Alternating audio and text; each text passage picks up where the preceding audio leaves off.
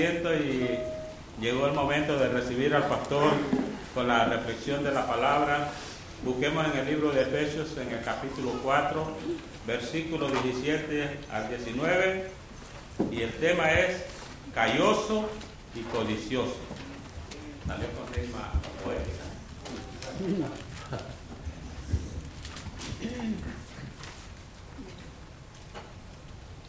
Muy buenos días hermanos. La verdad que ah, no sé si se dieron cuenta, pero está el salón decorado y el salón de al lado. Pues muchas gracias por aquellos hermanos que vinieron. Ah, se esforzaron ayer y, quedó pues muy lindo, ¿no? Uh, un poquito de decoraciones y todo queda fabuloso. quería agregar otro anuncio. Si estás involucrado en enseñar a niños aquí en el ministerio de esta iglesia, Ah, si estás involucrado en el ministerio de niños, el próximo domingo, después del servicio, habrá una pequeña reunión con almuerzo. Ah, no va a ser muy largo, pero vamos, que ya después de las 12 la gente tiene que comer, ¿no? Ah, entonces va a ser algo liviano, tampoco no va a ser así un pernil y algo así, ¿no? va a ser algo livianito, pero si estás involucrado con los niños aquí en esta iglesia, Ah, pues ah, por favor planea estar después del servicio en el salón de comunión y estaremos ah, hablando acerca de algunas cosas del Ministerio de Niños, cosas para ponernos todos de acuerdo con ciertas cosas. Estamos en Efesios capítulo eh, 4 y estaremos mirando los versículos 17 al 19. Efesios capítulo 4, 17 al 19. Si podéis ponernos de pie ah, para la lectura bíblica. Dice la palabra de Dios. Esto pues digo y requiero en el Señor, que ya no andéis como los otros gentiles que andan en la vanidad de su mente Ah, teniendo el entendimiento entenebrecido, ajenos de la vida de Dios por la ignorancia que en ellos hay, por la dureza de su corazón, los cuales después que perdieron toda sensibilidad se entregaron a la lascivia para ah, cometer con avidez toda clase de impureza. Oremos. Padre Santo, gracias por tu palabra. Te pido ahora que tu Espíritu pueda obrar en nuestras mentes estamos pidiendo algo divino, no algo humano, porque lo que queremos es una transformación para ser más como Cristo. Sabemos que esta es tu voluntad, que llegamos a crecer a la plenitud de Cristo mismo. Y Padre, no hay ninguna retórica de parte de mí o de cualquier otra persona que puede causar esto, sino que tu palabra siendo expuesta en nuestras mentes, en nuestros corazones. Te pido, Padre Santo, que podamos aceptarla y ser hacedores de tu palabra. Amén. Podéis sentaros. Eh, la aplicación para el móvil que se llama YouVersion Bible uh, tuvo el versículo que fue resaltado más que cualquier otro versículo este año. Ya lo presentaron, no parece que no había un, un segundo lugar muy muy cerca, se encuentra en Isaías capítulo 41. Isaías capítulo 41 está el versículo más resaltado, el versículo más compartido, e, el que se puso más en el Facebook de parte de su aplicación, es la que ellos dicen era el más famoso de este año. Isaías capítulo 41 y el versículo 10 dice, no temas porque yo estoy contigo. No desmayas porque yo soy tu Dios, que te esfuerzo, siempre te ayudaré, siempre te sostendré con la diestra de mi justicia. Específicamente la parte que se comparte más de este versículo es la primera parte, no temas porque yo estoy contigo. Ahora es curioso que de todos los versículos que están en la Biblia, que este es el que se ha compartido más en la aplicación YouVersion se ha resaltado más, se ha eh, compartido con más personas y tiene que ver con esta idea de no temer, que es un aspecto emocional, un aspecto psicológico de la persona. no tiene que ver con el carácter de la persona, no tiene que ver con las acciones de la persona, sino tiene que ver con el sentimiento de cómo la persona se siente. Y, es bastante interesante porque si nos ponemos a mirar, hay muchas personas creyentes que al preguntarles acerca del futuro, cómo ven el futuro, tienen ánimo hacia el futuro, dicen, no, no tengo ánimo para el futuro. Y, es más, tengo un temor hacia cómo las cosas se van a desarrollar. Escuché unos cristianos hablando, diciendo, ah, como que no conviene tener hijos. Ah, ve, la cultura en cual estamos, como que tener hijos es como una maldad que ellos estén viviendo en este mundo. Hay una falta de esperanza, hay una falta de anticipo y, se comparte ese versículo eh, eh, que tiene que ver con los sentimientos. Hay mucha gente que está, ah, no están satisfechos con su vida y no tienen un entendimiento claro de lo que Dios quiere para su vida. Ahora, hay una conexión entre el estilo de vida de la persona y las emociones, cómo nos sentimos. E, es decir, las decisiones que tomamos reflejan en cómo vamos a estar sintiendo. Ah, hay el problema del pecado. Y déjeme decir que cada dolor que existe, cada sufrimiento que existe, e, existe por un problema que es el pecado. Ahora, es verdad que no todas las consecuencias del pecado son iguales, pero todo dolor que existe, todo dolor que estás experimentando, cada dolor que ves alrededor del mundo es por el problema del pecado. Pero no todas las consecuencias son iguales. Hay, hay diferentes tipos de, consecuencias de pecado. Por ejemplo, e, el pecado trae un desastre natural en el mundo. E, el mundo anhela ser redimido, gime en esperanza de ser redimido, dice el apóstol Pablo. Y hay, hay desastres naturales que ocurren. Hay terremotos, hay tsunamis, hay huracanes y hay sufrimiento que trae por, por destrucción naturales. Hay pecados que se cometen en contra de ti. Ah, por ejemplo, ah, una persona que es negligente cuando está construyendo tu casa y viste que hay algunas casas que tienen el calentador de agua que está en el ático y, por flojera no, quería trabajar más, hacía demasiado calor, yo qué sé, no puso bien los, los, los clavos y estás tú un buen día ahí en tu casa y de repente ¡pah! cae el calentador de agua. Era una negligencia, una flojera de parte de esa persona. No, es que quiso atacarte a ti, pero su flojera te causa problemas a ti. Hay otro tipo de, pecado cometido en contra de uno que es ah, una batalla espiritual de, todas las epístolas de Pablo, Efesios es uno que se enfoca más en estas ah, principales y autoridades y es más, da todo un, armamento para ponerse en contra de las batallas espirituales. Ah, tenemos, por ejemplo, el, caso de Job, donde hubo un ataque espiritual en contra de Job. A muchas personas que pasan por sufrimiento, eh, eh, me da gracia a veces, ah, siempre van a Job cuando piensan de un, ataque espiritual y, casi siempre, casi siempre se ponen por igual en ser justo como Job.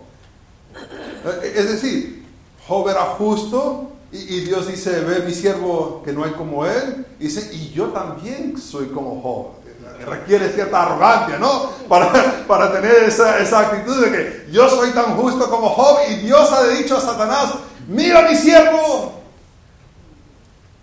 Bueno, a veces lo hacemos, no caemos en la arrogancia. También tenemos donde hay intenciones pecaminosas en contra de uno.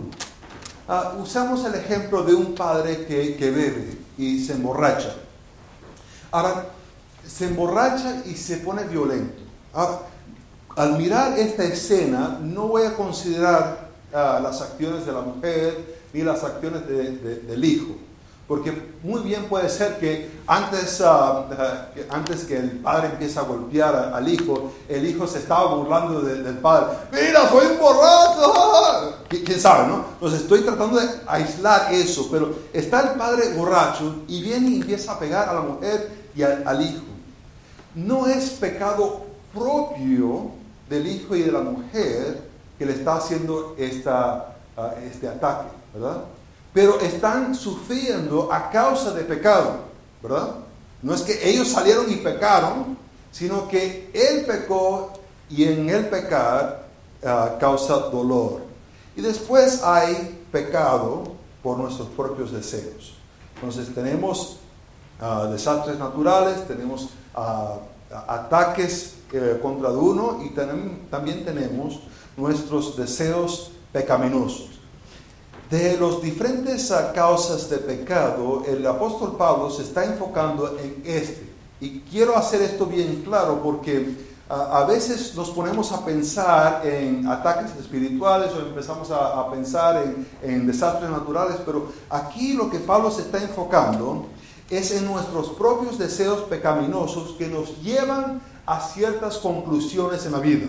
Entonces estoy por un momento ignorando que existen desastres naturales y estoy ignorando el aspecto de que a veces hay personas que pecan en contra de nosotros. Eh, estoy enfocándome en lo que Pablo se enfoca, en los deseos de la propia persona y las conclusiones que lleva a esa persona. Ahora, Pablo presenta dos caminos, dos caminos opuestos. Uno que va a la santidad y la otra va a, a un vacío, un vacío.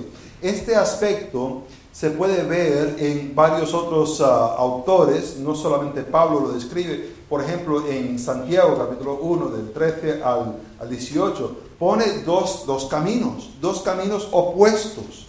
Y es lo que Pablo está presentando aquí. Ahora vamos a estar mirando el efecto del pecado y el efecto que el pecado tiene en las emociones de las personas. Eh, eh, es decir, que no es que el pecado tiene Ah, se hace un vacío y no tiene ninguna influencia en cómo actuamos y cómo ah, nos sentimos, sino que tiene que ver el uno con el otro.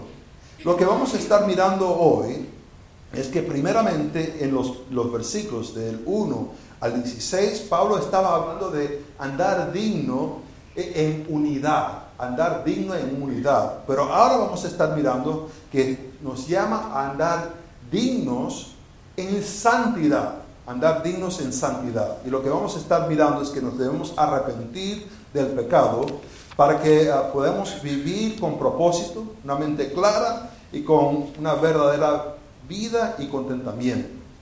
Debemos arrepentirnos del pecado para que podamos vivir con propósito, una mente clara, con una verdadera vida y contentamiento. Y esto lo vemos que debemos uh, dejar de caminar como los inconversos. Tenemos que dejar de caminar como los inconversos. Ah, ve lo que dice. Dice, esto pues digo y requiero en el Señor. Es, es una construcción bastante curiosa. Él lo dice, aunque en verdad no lo está diciendo, lo está escribiendo. Pero tiene la fuerza de como que Él estuviese en el salón hablándoles.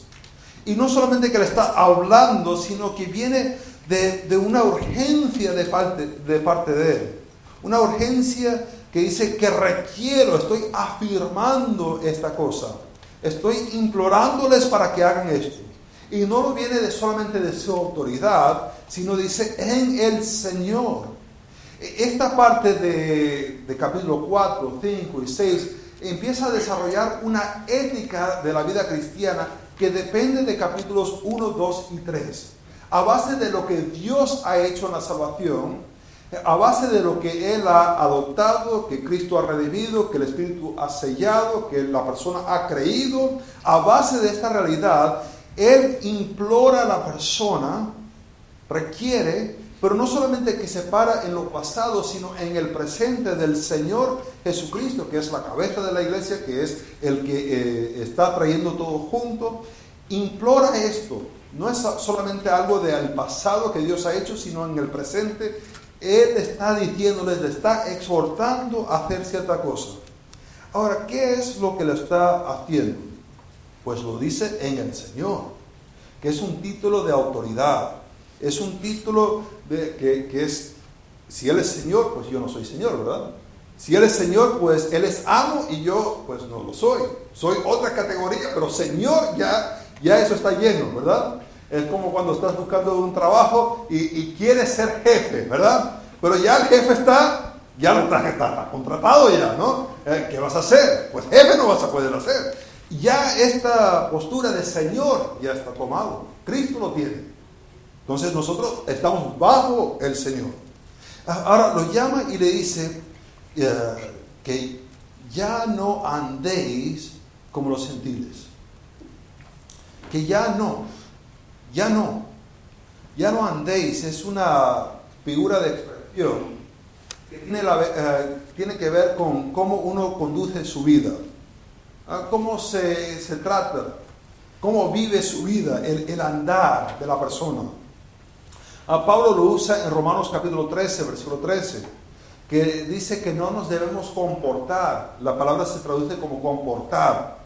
E, esto de caminar, de andar, es cómo nos comportamos en la vida, cómo conducimos, cómo le hablamos al jefe, cómo le hablamos a las personas que están bajo de nosotros, de nuestra autoridad, cómo nos comportamos con nuestros hijos, con perros, con gato, etc. Es nuestra manera de vivir. Y le está diciendo, no andéis. ¿Cómo no van a andar? Como los otros gentiles. Uh, es decir, como los gentiles caminan, como ellos se desarrollan, como ellos andan en su vida. Ahora, le está escribiendo a una iglesia que la mayoría de los miembros son gentiles. Es, como decir, uh, decirle al hermano Delso, no andéis como un venezolano. ¿Es venezolano? Eh, ¿Qué sentido tiene eso? O dice el hermano Roberto, no andáis como hondureño, pero hombre, es hondureño. ¿qué? ¿Cómo tiene esto un sentido que le está escribiendo a una iglesia que la mayoría de las personas son gentiles? Que no sean como los gentiles, no anden como los gentiles. Pues la palabra que es traducido gentil también tiene la idea de uh, un grupo de personas que los une una cultura, es decir, unas prioridades, unos valores, unas costumbres. Y lo que Pablo está haciendo está poniendo un contraste entre las personas que son inconversas, que tienen su cultura, tienen sus prioridades, tienen sus valores, tienen sus tradiciones, tienen su arte, en contraste con los creyentes que deberían tener otras prioridades, deberían tener otros valores, deberían tener otras tradiciones y otras costumbres. Le está diciendo, no andéis como las personas sin Cristo, los inconversos. No andéis como ellos y como andan Dice en la vanidad de su mente. Esa palabra vanidad no aparece muchas veces en, el Nuevo Testamento. Aparece aquí y dos veces más, una que está en Romanos capítulo 8, versículo 21, donde habla acerca de la creación ah, que está en una vanidad. ¿Por qué está en una vanidad? Porque aunque pasa a estación de tiempo tras estación de tiempo, está, uh, crece los árboles, se le cortan los árboles, crece más árboles. ¿Qué va a pasar eventualmente con la tierra? Pues será destruida. Aunque se renueve primavera tras primavera, ¿qué va a pasar? Pues un día habrá nuevo cielo y nueva tierra. Hay cierta vanidad en la creación. Uh, también aparece en 2 de Pedro capítulo 2 y en 2 de Pedro capítulo 2, en el versículo 19, está hablando acerca de, de, eh, los falsos profetas que, que, vienen y hablan y animan a las personas, pero le animan a una cierta vanidad, porque no lleva, no lleva a una espiritualidad. Aquí lo usa Pablo, dice, en la vanidad de su mente. Esta palabra en el Antiguo Testamento, en la traducción griega, aparece, es la palabra que se usa en Eclesiastés, donde dice vanidad de vanidades. E, es, algo que, que, no tiene ningún propósito, no tiene ningún sentido. Es como si hubiera alguien acá afuera tratando de, de agarrar el aire, pasa el viento y lo está tratando de atrapar. Ven, ven, ven. Hasta lo pondríamos en el YouTube, ¿no? Lo pondríamos, mira, mira este que alcanzar el viento, agarrarlo, atraparlo. es esta idea de que es vanidad. ¿Cómo andan en la vanidad de su mente? Tiene la idea de algo vacío, algo sin propósito. Como andan los gentiles, es una vida, es una mentalidad que no tiene propósito. Ahora te puedes imaginar vivir sin propósito. De que todo lo que estás mirando te das cuenta que en verdad no va a tener ningún propósito, ningún sentido, no lleva a nada. Lleva a una desesperación. ¿Y, qué dice? ¿Cómo lo están haciendo? Lo están haciendo en su mente, es lo que están pensando. Ahora, al mirar esto, ah, ya hay un contraste entre la persona salva y la persona inconversa. Ah, Juan Calvino hace este comentario acerca de que ah, por naturaleza el cristiano está en una mejor posición que el inconverso como el gentil. Porque según Efesios capítulo 2, versículo 10, eh, el cristiano está salvo para buenas obras. Y como vimos en Efesios capítulo 4, del 13 al 16, eh, ese propósito va a llenar hasta la plenitud de Cristo. Pero ¿qué tiene la persona inconversa? Una falta de propósito. No tiene una dirección. Busca cosas para darle razón para vivir, pero no lo tiene. Ahora, ¿cómo están? Pues vemos en el versículo 18. Ah, teniendo el entendimiento entenebrecido es decir, su manera de pensar se oscurece, se oscurece más y más. Eh, no se puede tomar buenas decisiones en la oscuridad, ¿verdad que no? ¿Te imaginas siendo una autopista, una carretera que no conoces de noche y no te sirven los focos? Uh, va súper despacio, ¿no? Estás tratando de mirar y no ves nada. Es un peligro, pero así andan. Es entenebrecidos, ajenos de la vida de Dios por ignorancia que ah, en ellos hay. No tienen, no tienen entendimiento y están, por tanto, alejados de vida. Ahora, ¿qué tiene que ver esto de la vida? ¿Cómo se puede explicar? Algunos dicen que esta vida es la vida eterna que da Dios. Es decir, estas personas no tienen vida eterna.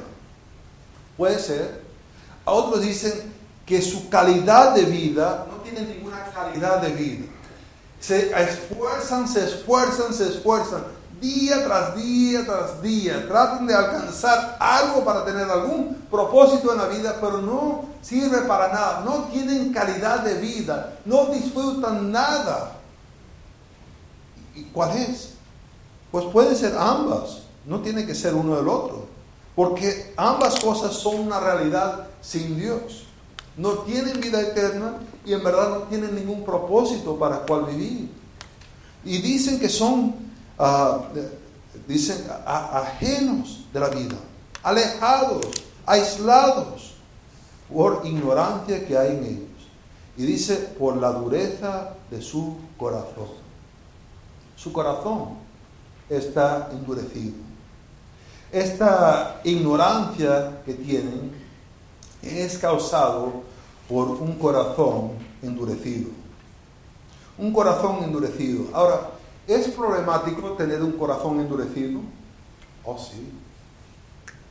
Ah, el, Jesús habla acerca del corazón en Mateo capítulo 12. ¿Se acuerdan? Mateo capítulo 12, versículo 34. Eh, está dirigiéndose a los fariseos. Y dice en el versículo 33, o hace el árbol bueno y su fruto bueno, o hace el árbol malo y su fruto malo, porque por el fruto se conoce el árbol. ¿Cómo produce el árbol el fruto? Pues dependiendo de la raíz. Si es raíz de manzana, pues va a producir manzana, no puede producir otra cosa. Eh, va a producir lo que es su raíz. Dice, generación de víboras. ¿Cómo puedes hablar lo bueno siendo malos? Porque de la abundancia del corazón habla la boca. Lo que está en el corazón va a salir. ¿Qué es el problema que tienen ellos? Pues tienen un corazón endurecido.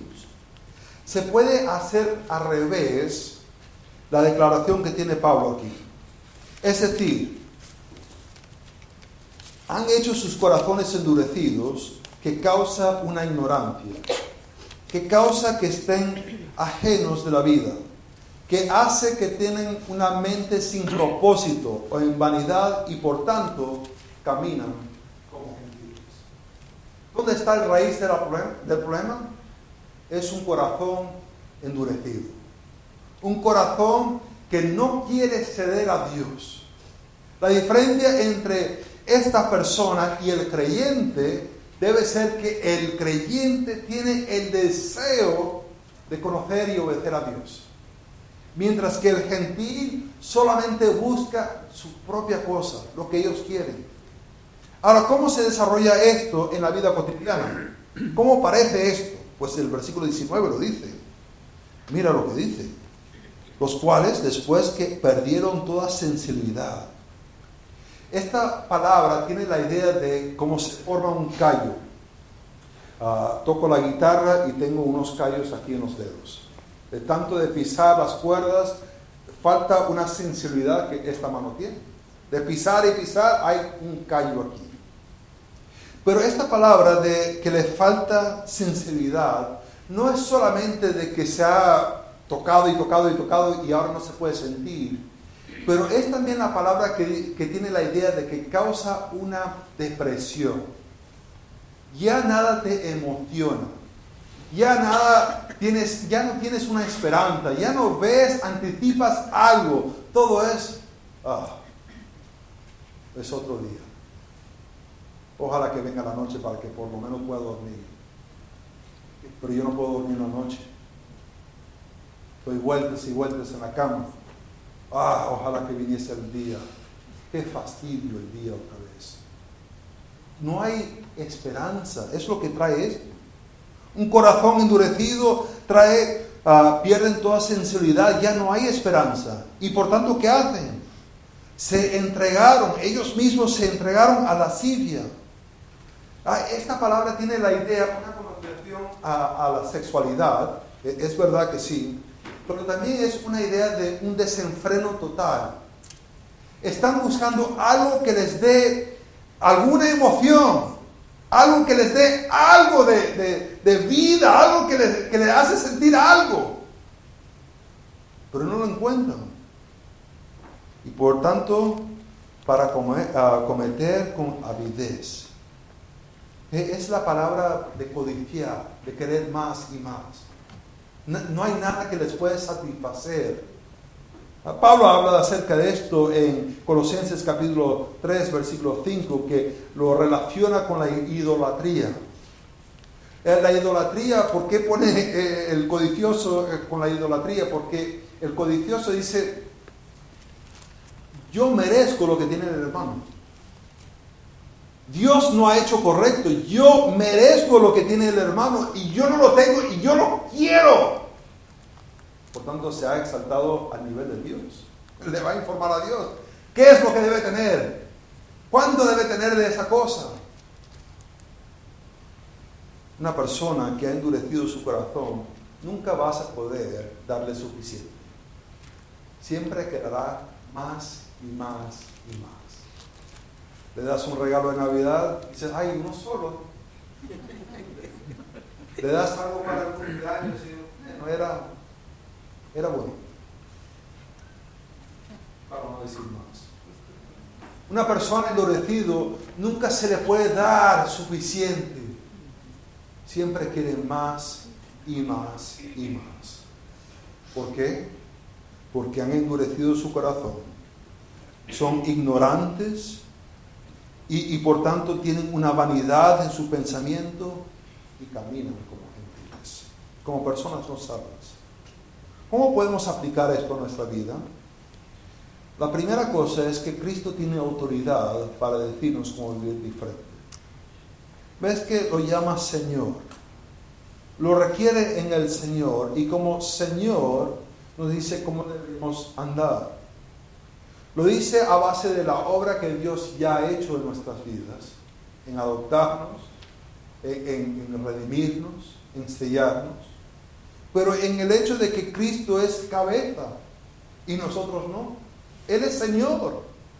Por tanto, Él da sus valores, Él da sus propósitos, Él da lo que nosotros debemos tener, su cultura y no nuestra.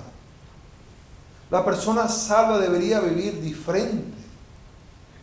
Pero muchas veces el cristiano vive igualito, igualito al inconverso. Quiere un trabajo que no demanda tanto y que da más vacaciones. Porque tienen pensado tener más tiempo como voluntarios en la iglesia. No, no, no te van a dar ni un minuto más en la iglesia. Nada. Ese tiempo lo tienen para ellos. Quieren un trabajo que les dé más dinero. Porque piensan ofrendar más. No. Ofrendan todavía el diezmo del dinero que le daba a sus padres cuando era niño. El padre le daba 5 dólares al mes y todavía el diezmo de 5 dólares lo están dando. No quieren el aumento en salario para apoyar la obra de Dios. No. Quieren para sí mismos. Piensan que si compran una cosa más, ahí entonces serán felices. Pero no. Tenemos casas llenas de cosas. Hay algunos que hasta tienen uh, sitios donde alquilan y lo llenan también de cosas. Y dicen que si compro un vaso más, es que este vaso está precioso. Y si tengo este vaso, estaré feliz. Es una vanidad. Andas como el gentil, andas como el inconverso. Dicen, quiero tener mis hijos cerca. ¿Por qué? Porque piensas disipularlos para que sean más como Cristo, para que puedan obedecer como Cristo obedeció al Padre. No. Quieren los hijos cerca para ellos mismos. Qué vergüenza. Qué vergüenza. Hermanos, muchas veces caemos en andar. Y eso es lo más triste, es que está dirigiendo Pablo a una iglesia. Es decir, está implicando aquí que son salvos, pero todavía quieren andar como los gentiles. Oh hermanos, que eso no sea una realidad para nosotros. Que no estemos con nuestros corazones endurecidos. Hermanos, el, contraste de tener un corazón endurecido es el desear de adorar y obedecer a Dios. De eso es lo que se trata. ¿Cómo llegamos a hacer eso? Es el deseo de al levantar cada respiro que tú me das, lo voy a soltar en gloria a ti, Padre Santo. Cada fuerza que me vas a dar, lo voy a usar para ti. Si es en este trabajo, pues lo voy a hacer para tu honra y tu gloria. Si va a ser acá, pues para tu honra y tu gloria. Se trata de vivir con un corazón sensible hacia Dios. Porque el resultado de no hacerlo es una vida deprimente. Es una vida que no lleva a ningún sitio donde tratas y tratas y no pasa nada. Oremos. Padre Santo, vemos el llamado a la santidad. Y este llamado, Padre Santo, la verdad que no lo podemos hacer por nuestra parte porque no somos santos, sino la única cosa que podemos hacer es hacer nuestro corazón desear Padre, la provisión está puesta está ahí.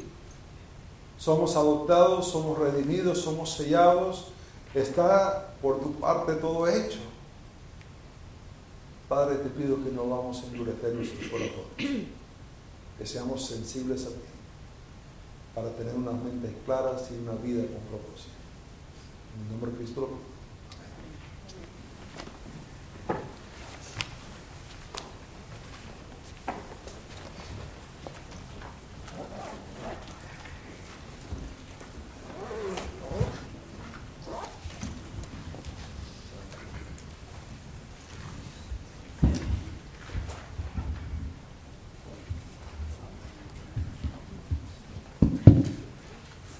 dice el dicho, más claro ni el agua, ¿verdad? Un llamado a andar dignos en santidad. Dicen que las comparaciones siempre no son muy buenas algunas veces, pero la Biblia siempre compara al cristiano, a los hijos de Dios, con los gentiles. Y en este caso lo está haciendo y dice que no debemos andar como los gentiles, porque los valores de ellos nunca van a ser los mismos que los valores de los hijos de Dios.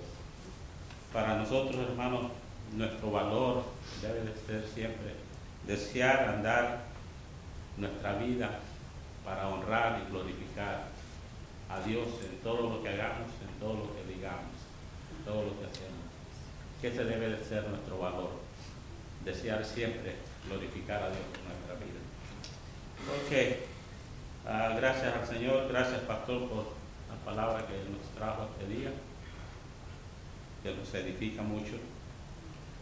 Ah, el hermano Rubén la semana pasada anunció que empezaríamos a recoger, ya no a depositar los diezmos y las ofrendas allá en la caja que está al frente, sino que de, empezando este domingo empezaremos a recogerlas. Y no sé si usted está preparado, pero si no, pues podemos dar un segundito para que prepare sus diezmos y ofrendas. Voy a, los hermanos Flores, eh, la hermana María Efraín, van a pasar a, recoger las ofrendas. Ah, mientras vamos cantando el himno, ellos van a ir recogiendo la ofrenda. Y el hermano que nos va a dirigir, nos va a despedir en oración esta mañana, que nos dé la, la, oración de bendición y a la misma vez, por favor, hermano, eh, dé también gracias al Señor por los tiempos y las ofrendas. Hermana, ¿quería decir algo? Hermano, yo no me acordé y pusimos allá la ofrenda de las misiones y pusimos los diezmos allá. En no pasa nada. No pasa nada, hermano. No, ah, sí, tranquilo. Eh, como sea lo, eh, lo, que se recoge después al final se deposita ahí también, ¿verdad? Ah, Pero ya, ah, okay. Entonces el hermano Juan González nos va a despedir en oración y pongámonos de pie, cantemos este último himno y mientras